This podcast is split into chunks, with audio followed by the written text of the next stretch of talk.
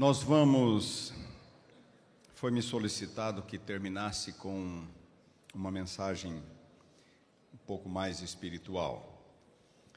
E a próxima palestra, portanto, fica para depois.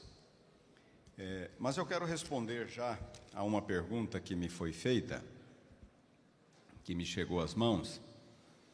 E no período da tarde eu vou dar oportunidade para que outros de vocês ou vocês possam fazer perguntas.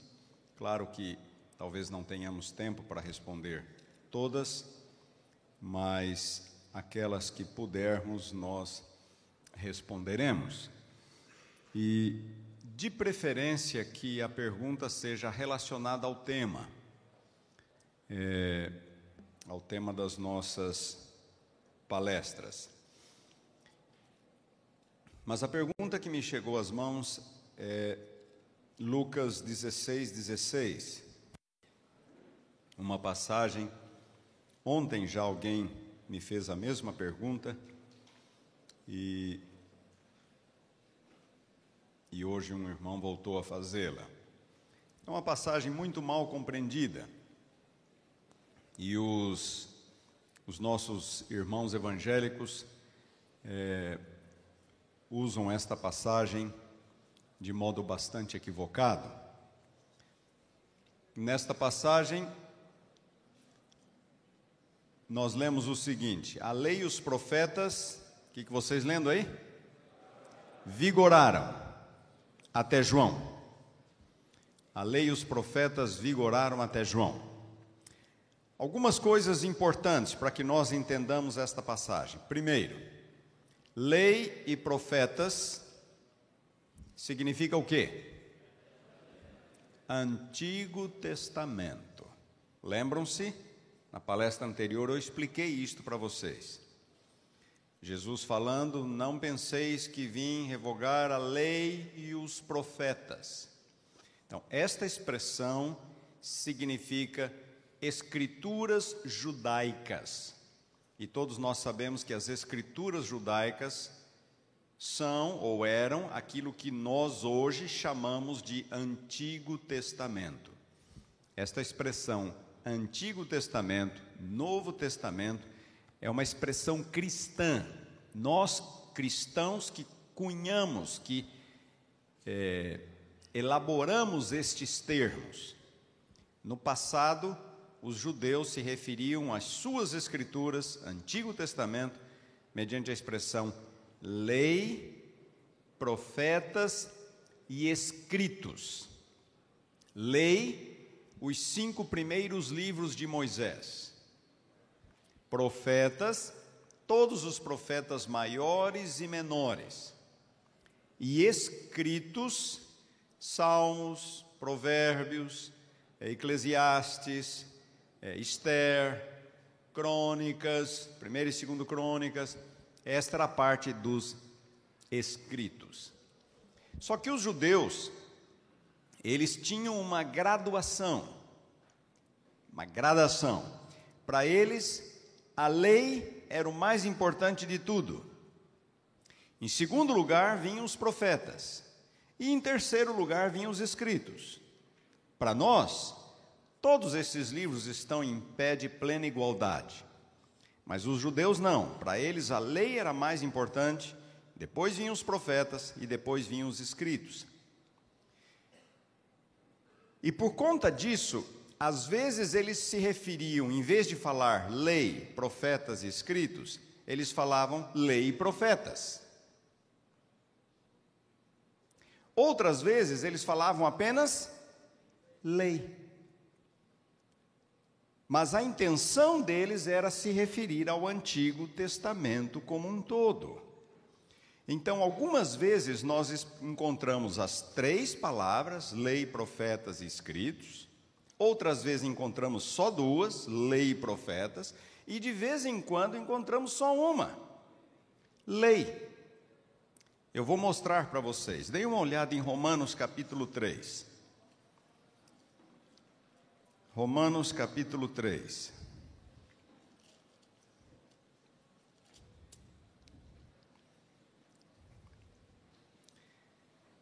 Romanos capítulo 3, versículo 10. No versículo 9, Paulo acaba de citar uma verdade. Ele está dizendo que todos estão debaixo do pecado. Esta é a afirmação que ele faz no 9. E agora ele vai dar a base bíblica para o que ele acaba de dizer, que todos são pecadores. E então no 10 ele diz assim: Como está escrito? E agora então ele vai dar a base bíblica para a sua afirmação de que todos estão debaixo do pecado, que todos são pecadores. Como está escrito? E aí ele começa a citar uma série de textos bíblicos. Não há justo, nenhum sequer, não há quem entenda, não há quem busque a Deus, todos se extraviaram, a uma se fizeram inúteis, e etc, etc, etc, até o versículo 18 é uma série de textos bíblicos citados por Paulo para comprovar, para dar uma base bíblica da sua afirmação de que todos são pecadores. Deem uma olhada na nota de rodapé. Algumas Bíblias têm notas de rodapé. De onde Paulo tirou estes versículos? Me digam. Os versículos 10 a 18, de onde ele tirou? Alguns deles vêm dos Salmos, outros vêm de onde? Isaías. A maioria vem dos Salmos e algumas vem, alguns vêm de Isaías. Ora, Salmos fazia parte de qual das três partes? Da terceira, os escritos. Isaías fazia parte de qual delas? Segunda, profetas. Certo? Paulo aqui não está citando nenhuma da primeira, do Pentateuco, dos cinco primeiros livros de Moisés. Ele está tirando suas citações de Isaías e dos Salmos. Está claro? Agora vejam o versículo 19. Versículo 19. Depois dele terminar essas citações, ele diz assim: Ora, sabemos que tudo o que a lei diz Vocês entenderam? Ele vem citando Isaías e Salmos e diz apenas: isto é o que a lei diz. Então, aquilo que eu falei para vocês, que às vezes os judeus falavam lei, profetas e escritos, às vezes eles falavam apenas lei e profetas para todo o Antigo Testamento, e às vezes falavam apenas lei. É o que Paulo faz aqui em Romanos 3. Tá bem? Voltemos para Lucas 16, 16. Voltemos para Lucas 16, 16. Então, lá quando Jesus fala, a lei e os profetas vigoraram até João, o que, que ele está querendo dizer? Antigo Testamento. Antigo Testamento, tá? Muito bem. Agora ouçam com atenção. Ponto número 2. No original grego, Lucas escreveu em grego. No original grego não existe verbo nesta frase. Não há verbo nenhum. Lucas escreveu apenas a lei e os profetas até João. Foi isso que Lucas escreveu. Só que esta frase, a lei e os profetas até João, não faz sentido. Então, o tradutor, para fazer sentido da frase, acrescentou um verbo. E ele acrescentou o verbo vigorar. Algumas versões é o verbo durar. A lei e os profetas duraram até João, vigoraram até João. Agora, me responda uma coisa. Quando um tradutor precisa fazer sentido de um texto difícil, de que forma ele vai resolver o problema, a dificuldade do texto? De que forma? De acordo com a sua interpretação do texto. Então, se ele acha que o Antigo Testamento passou, que verbo ele vai usar? Vigoraram. Vocês estão entendendo?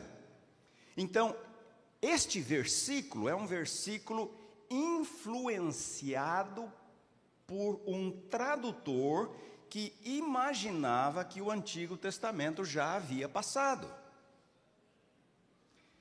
Na palestra anterior, eu falei para vocês que no caso dos evangelhos, nós temos uma vantagem muito grande que não temos em outros livros da Bíblia, quando se trata da interpretação de alguns versículos. E eu estava explicando Mateus 5,48, sede vós perfeitos, como é perfeito o vosso Pai que estás nos céus, e eu dizia, quando vamos para Lucas, capítulo 6, versículo 33, o mesmo versículo em Lucas diz o que? Sede misericordiosos. Então, o sede perfeitos de Mateus é explicado por Lucas como ser misericordiosos. E eu mostrei para vocês que em Mateus o ser perfeito é perfeito no no amor. Então os dois textos se explicam mutuamente e não resta nenhuma dúvida de que é isto que Jesus está falando. Muito bem. Lucas 16, 16, que é um texto difícil, não tem verbo. Então a pergunta é: qual é o verbo que nós temos que colocar no texto? O tradutor colocou vigoraram, porque ele achava que o Antigo Testamento passou. Mas se fôssemos nós que iríamos traduzir, qual é o verbo que nós iríamos colocar? Eu não preciso ficar especulando. Eu tenho esse mesmo texto em Mateus.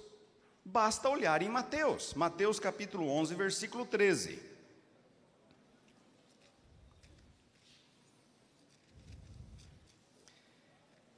Mateus capítulo 11, versículo 13. E lá, lá Mateus, Mateus colocou o verbo. Mateus colocou o verbo. Então, lá em Mateus não é o tradutor, é o próprio evangelista. Ele escreveu uma frase completa. A lei e os profetas profetizaram até João. Faz diferença?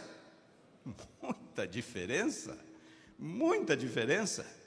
A ideia, portanto, não é que a lei e os profetas duraram até João, mas a lei e os profetas profetizaram até João. Que João é esse? João Batista. Profetizaram o quê? Acerca da vinda de Jesus, acerca da vinda do reino. De João para cá, não é mais tempo da profecia, é tempo do Hã? cumprimento. A lei e os profetas profetizaram sobre a vinda do Messias até João Batista. De João Batista para cá, nós estamos no tempo do cumprimento. Vamos para Lucas agora, 16, 16. Voltemos para Lucas. Vamos ver se isso faz sentido no texto. Vamos ver se faz sentido no texto. Vamos trocar o verbo pelo verbo que Mateus usa. Esse verbo aqui é um verbo que o tradutor colocou. Vamos colocar o verbo que Mateus colocou. A lei e os profetas profetizaram até João. Desde esse tempo vem sendo anunciado o evangelho do reino de Deus. Faz sentido? Totalmente. Notem o versículo seguinte: é mais fácil passar o céu e a terra do que cair um tio sequer da lei. Percebem? Como é que pode Lucas no 16 dizer a lei e os profetas vigoraram até João e no 17 é mais fácil passar o céu e a terra do que cair um tio sequer da lei? Olha o o que, que o tradutor fez aqui. Dê uma olhada. Aí notem, em seguida, versículo 19, vem uma parábola. É uma parábola muito difícil, do rico e do Lázaro. Nós conhecemos a parábola. Na verdade, essa parábola era um conto popular que existia em Israel. Jesus pega esse conto popular e usa para ensinar uma outra verdade. A parábola é assim: Havia um mendigo e um homem rico. O mendigo se chamava Lázaro. O homem rico morreu e foi para o inferno. O mendigo morreu, Lázaro, e foi para o céu. É um conto popular, tá certo? É um conto popular. E o homem rico lá no inferno, o negócio estava quente demais. Então ele fala com Abraão: Abraão, manda o Lázaro falar para os meus irmãos para eles se arrependerem, porque o negócio aqui é quente demais. Eu não quero que os meus irmãos venham para cá. Muito bem, agora vem o ensino de Jesus. Deem uma olhada aqui. Deem uma olhada aqui. O ensino de Jesus. É, onde é que está? É, versículo 27. Lucas 16, 27. Então replicou: Pai, eu te imploro que o mandes à minha casa paterna, porque tenho cinco irmãos para que lhes dê testemunho, a fim de não virem para este lugar de tormento. Respondeu Abraão. Eles têm o quê? O que, que eles têm? Eles têm as escrituras. Eles têm as escrituras, diz Jesus, Moisés e os profetas. Ouçam-nos. É só obedecer à escritura. Mas o, o, o, o, rico insiste, versículo 30. Não, pai Abraão, se alguém dentre os mortos for ter com eles, arrepender-se-ão. Versículo 31. Abraão, porém, lhe respondeu: Se não ouvem Moisés e os profetas, tampouco se deixarão persuadir, ainda que ressuscite alguém dentre os mortos. O que, que, que, que Abraão está falando para o rico? Eles têm o quê? Eles têm as escrituras, basta ouvir a escritura. Mas, pai Abraão, manda lá, se o morto ressuscitar, eles vão atender. Se eles não ouvem as escrituras, nada adianta. Pode ser o maior, o sinal mais extraordinário, se eles não estão dispostos a atender a palavra de Deus, eles não se arrependerão. Então eu pergunto, Lucas 16, 16. A lei e os profetas profetizaram até João. Desde então, o evangelho tem sido pregado. Como pode a lei e os profetas vigoraram até João, se no versículo seguinte fala é mais fácil cair um, é, passar o céu e a terra do que cair um, um tio sequer da lei. E na parábola seguinte, Jesus fala do quê? Da suficiência da, da Escritura. Eles têm a Escritura, Jesus está exaltando a Escritura. Então, essa tradução, a lei e os profetas vigoraram até João, é infeliz, é uma tradução equivocada, é uma tradução tendenciosa, é uma tradução tremendamente infeliz. O verbo tinha que ser o verbo de Mateus. A lei e os profetas profetizaram até João. Quantos aqui têm a nova versão internacional? Alguém deve ter, vários. Aqui, agora. Leia, por favor, na nova versão internacional, bem alto. Opa! Essa é a nova versão internacional. A lei e os profetas profetizaram até João aconteceu assim. Vou contar para vocês. Nova versão internacional, Novo Testamento, foi lançada em 1993.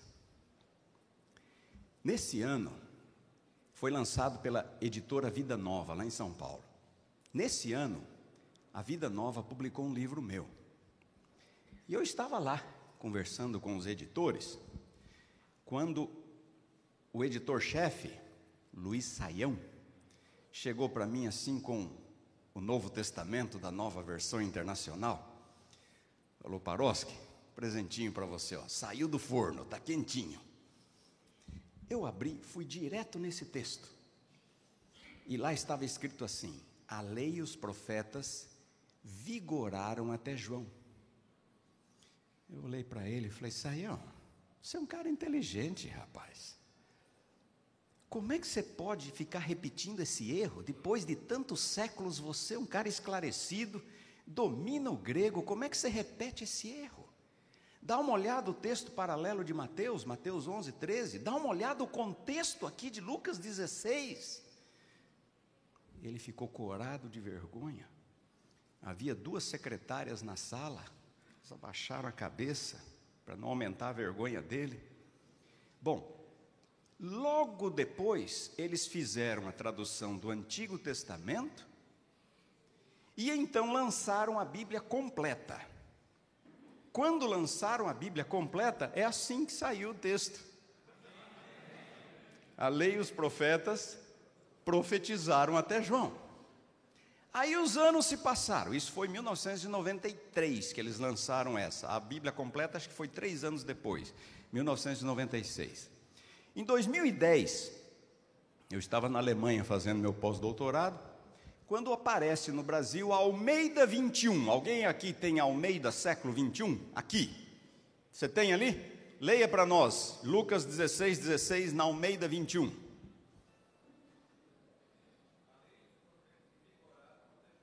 A lei e os profetas vigoraram até João. Vocês sabem quem foi o diretor de tradução da Almeida 21? Luiz Saião. Eu estava na Alemanha, ele me mandou um e-mail. Acabei de lançar uma nova, acabamos de lançar uma nova tradução. Dê uma olhada, me diga o que você acha. Fui direto em Lucas 16, 16. Só que aí eu não estava na frente dele, eu estava longe dele, quase 10 mil quilômetros de distância. Mandei um e-mail para ele, falei, Saião, de novo, Saião o mesmo texto. Você não se lembra daquela ocasião? Bom, ficou assim. Porque ele não resolvia tudo sozinho, ele tinha uma comissão. E eu acho que a comissão falou mais forte do que ele. Uma pena. Mas, graças a Deus, a nova versão internacional foi corrigida. Se alguém, se algum evangélico citar esse texto, você já sabe a resposta, certo? Manda olhar em Mateus 11, 13. E manda ler o contexto. Tá? Manda ler o versículo 17. Manda ler a parábola do rico e do Lázaro. Eles têm Moisés e os profetas.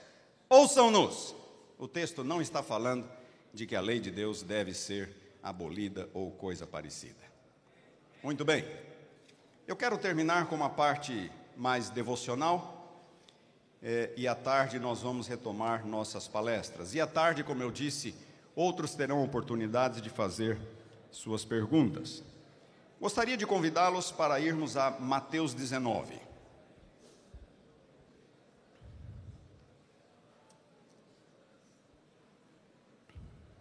Mateus 19.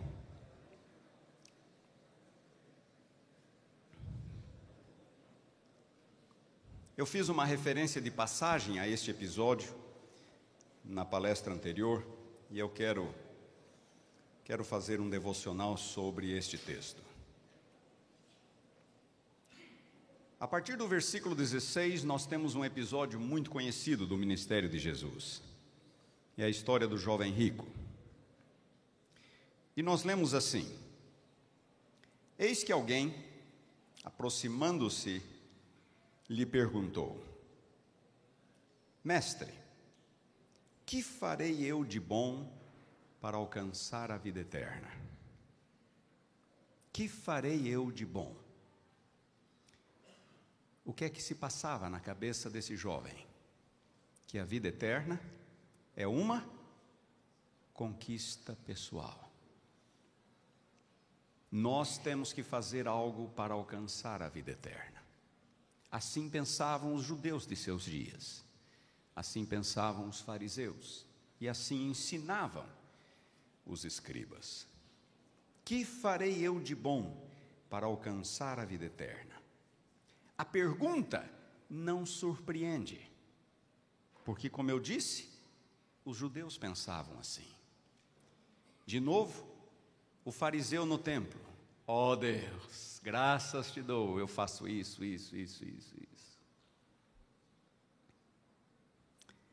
A pergunta do jovem rico não surpreende. O que surpreende é a resposta de Jesus. Versículo 17. Por que me chamas, por que me perguntas acerca do que é bom? Bom só existe um. Se queres, porém, entrar na vida, faze o quê? Guarda os mandamentos. Mas que Jesus pode dar uma resposta como esta? Se queres entrar na vida, guarda os mandamentos, se a salvação é pela é pela graça. alguma coisa parece estar errado aqui. O jovem rico tem um conceito equivocado de salvação, o que devo fazer para ser salvo, e Jesus parece que endossa, que aprova este conceito equivocado ao dizer: guarda os mandamentos e você vai ser salvo. E então o diálogo começa a ficar interessante. Versículo 18: O jovem lhe perguntou: Quais?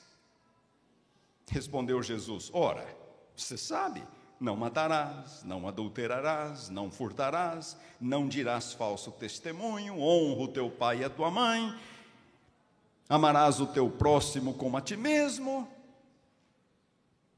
E então o jovem lhe perguntou: Mas, Senhor, tudo isto eu tenho guardado, tenho observado, minha vida inteira. Era um bom jovem, um jovem religioso, seguia as tradições judaicas, era fiel àquilo que ele havia aprendido. Senhor, tudo isto eu tenho observado.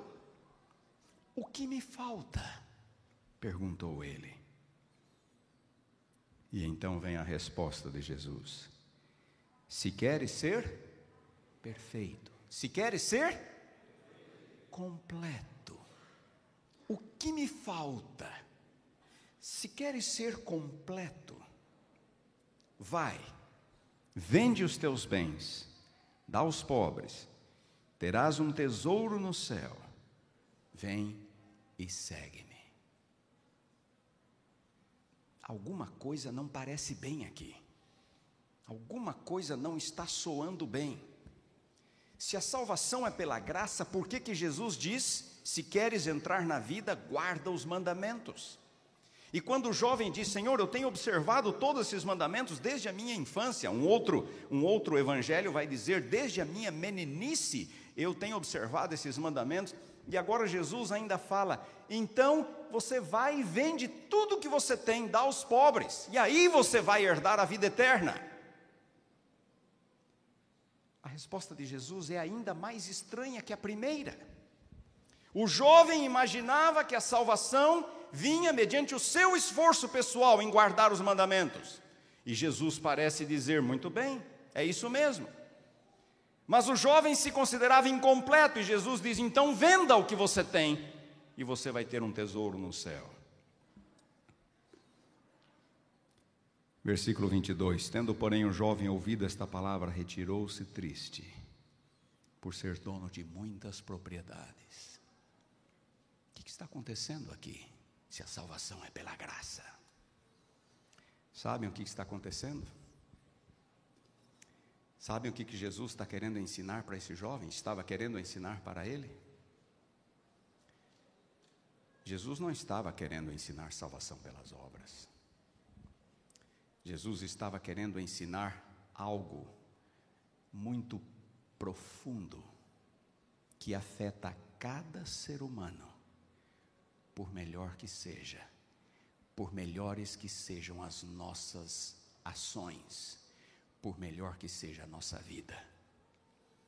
Quando Jesus diz assim: vai, vende tudo, Jesus não está ensinando salvação pelas obras, Jesus estava colocando o dedo na ferida daquele jovem Jesus estava mostrando que ele tinha um problema profundo na sua vida e que não importava a sua guarda da lei, por melhor que fosse, ele não seria salvo. Qual era o problema? Um coração pecaminoso. A sua religião era uma religião de formas, era uma religião de exterioridades, ele guardava todos os mandamentos, mas no seu coração, ele amava mais o dinheiro do que a Deus. Jesus não está dizendo que ele seria salvo se ele vendesse tudo o que ele tinha. A Bíblia não ensina tal coisa. O que Jesus estava querendo dizer é: muito bem, você guarda tudo, mas você tem um problema. Seu coração está nas riquezas. Jesus fez essa pergunta, ou é, fez essa declaração, vai e vende tudo, simplesmente para mostrar àquele jovem qual era o seu problema. E o problema dele era um coração pecaminoso. Um coração que amava mais as suas riquezas, amava mais as coisas do que a Deus. Nós costumamos parar aqui. O jovem se vai. E então, a história continua. Versículo 23. Então disse Jesus aos seus discípulos: Em verdade vos digo, que um rico dificilmente entrará no reino dos céus. Um rico tem tentações que o pobre não tem. O homem tem tentações que a mulher não tem. A mulher tem tentações que o homem não tem. Jesus simplesmente estava colocando o dedo na ferida. Um rico dificilmente vai entrar no reino dos céus, porque ele corre o sério risco de amar mais as suas posses do que a Deus. É isto que Jesus estava ensinando. E então, eu ainda vos digo, disse Jesus, é mais fácil passar um camelo pelo fundo de uma agulha do que entrar um rico no reino de Deus. Um camelo pelo fundo de uma agulha. Uma das, das, das, das estratégias favoritas de Jesus era a hipérbole, das metáforas. Jesus gostava de trabalhar com hipérboles. Você coa um mosquito e engole um camelo. Ele falava para os fariseus: vocês com mosquitos e engolem camelos. Você vê o cisco no olho do seu irmão e não vê a trave que está atravessada na sua testa. Jesus gostava de trabalhar com hipérboles. Hipérboles é aquela figura que exagera as coisas. Exagera as coisas. É mais fácil passar um camelo pelo fundo de uma agulha do que entrar no céu alguém cujo coração está nas suas posses. Só isso que Jesus quis dizer. Os discípulos perguntam a Jesus,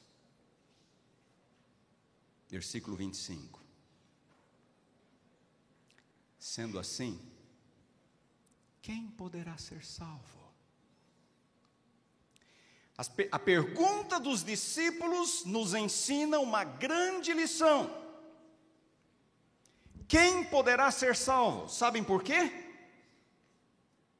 Porque todos nós temos um coração pecaminoso, não era só o jovem rico. Os discípulos entenderam o que Jesus estava querendo dizer. Todos têm um coração pecaminoso. Era exatamente isso que Jesus desejava ensinar e foi isso que os discípulos entenderam. Quem então poderá ser salvo? Se guarda da lei, por melhor que seja, reputação, caráter, comportamento, se nada disto ajuda quando nós temos um coração pecaminoso, quem poderá ser salvo? Porque o pecado é uma realidade universal. Todos somos pecadores. Queridos, se a salvação fosse pelas obras. E o nosso coração? É por isso que Isaías fala que o melhor da nossa justiça não passa de trapos. De manhã eu falei de uma fonte, uma fonte contaminada não produz senão água contaminada. Não adianta. Muitas pessoas colocam o foco no seu comportamento. Muitas pessoas acham que por não fazerem isso, não fazerem aquilo, não fazerem isso, não fazerem aquilo, são bons cristãos. Se esquecem de olhar para onde está o verdadeiro problema, que é um coração pecaminoso. É ali que está o problema. Não estou dizendo que guardar a lei não é importante. Apenas estou dizendo que a lei não salva. E isto é bíblico.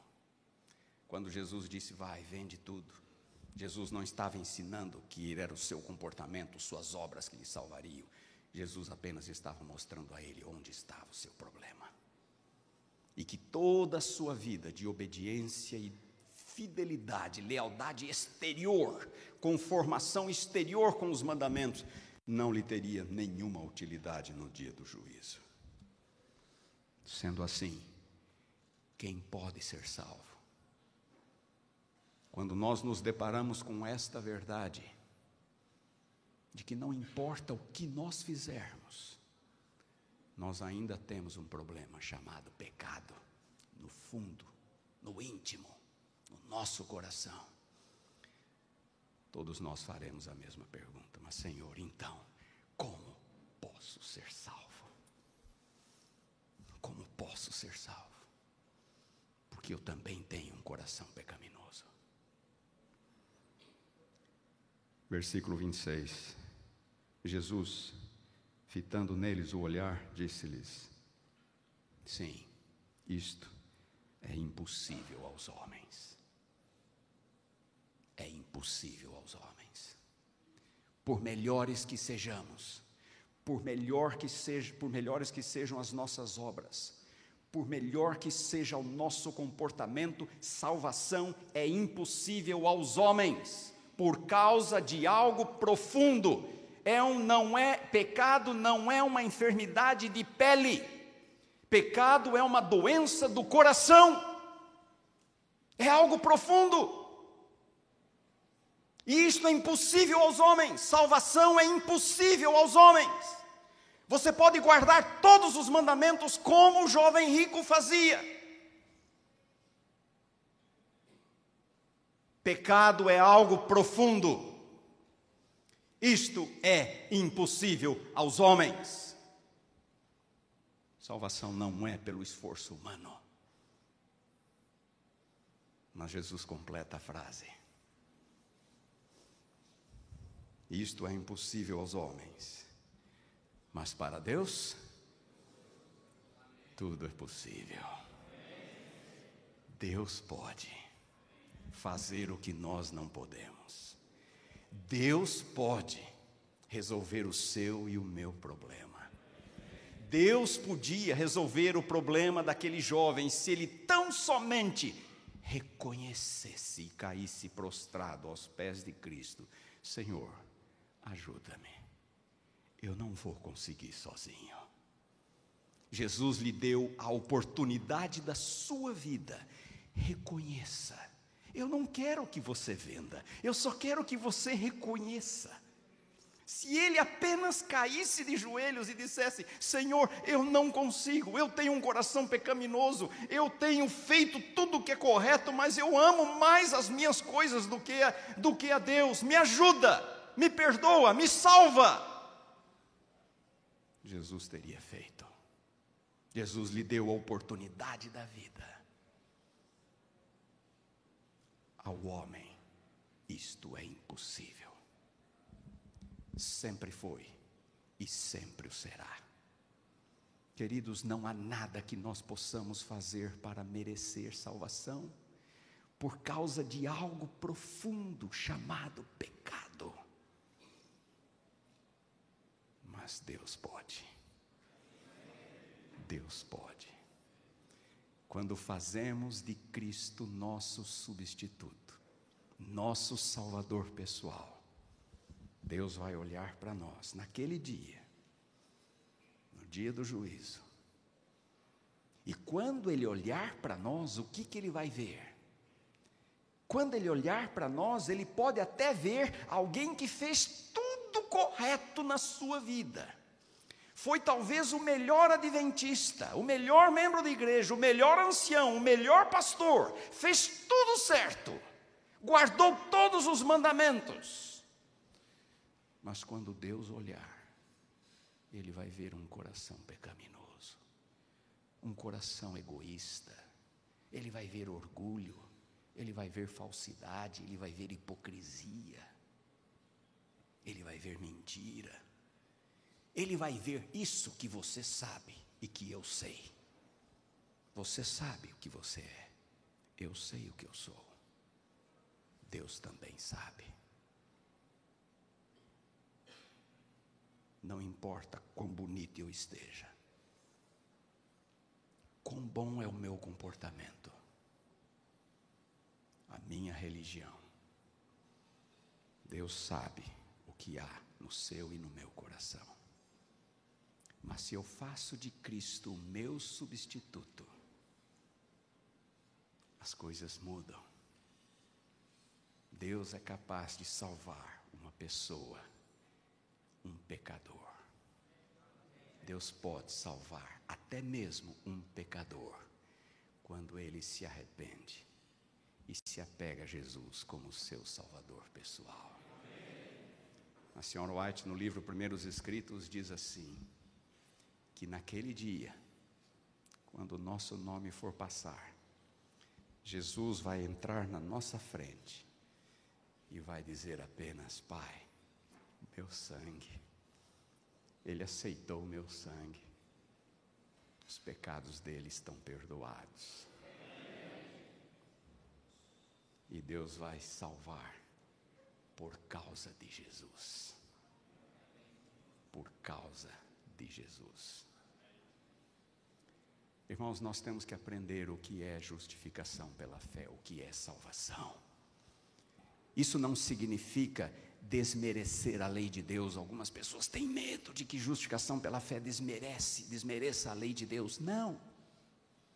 Porque em nenhum lugar Deus diz que a lei não precisa ser guardada, mas a questão é como podemos herdar a vida. A nós, isto é impossível. Mas o que é impossível aos homens é possível a Deus. Judas, nunca lemos Judas. Você se lembra a última vez que você leu essa epístola?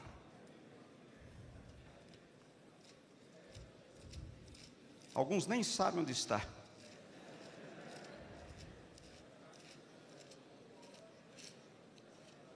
Judas é o último livro antes do Apocalipse.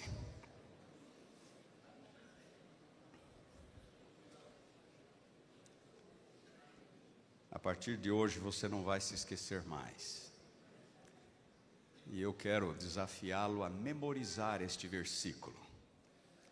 Judas 24. Ora, aquele que é poderoso para vos guardar de tropeços e para vos apresentar com exultação, imaculados diante da sua glória ao único Deus, nosso Salvador, mediante Jesus Cristo, Senhor nosso, glória, majestade, império e soberania, antes de todas as eras, e agora e por todos os séculos. Amém.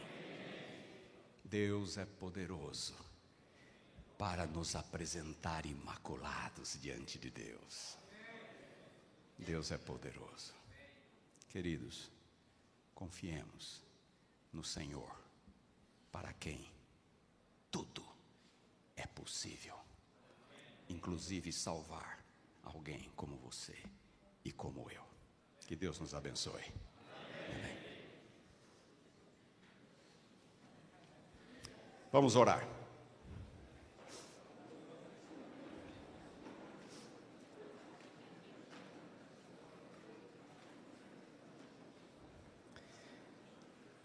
Nosso Deus e nosso Pai a nossa prece neste momento é apenas uma: profunda gratidão por Jesus Cristo, teu Filho. Ajuda-nos na nossa falta de fé. Ajuda-nos para que realmente façamos de Jesus o primeiro, o melhor e o último em nossa vida. Para que possamos ser guardados, imaculados para aquele grande dia. Precisamos de Ti. Em Ti depositamos todas as nossas esperanças, toda a nossa fé, na certeza de que para Ti nada é impossível. Em nome de Jesus, amém.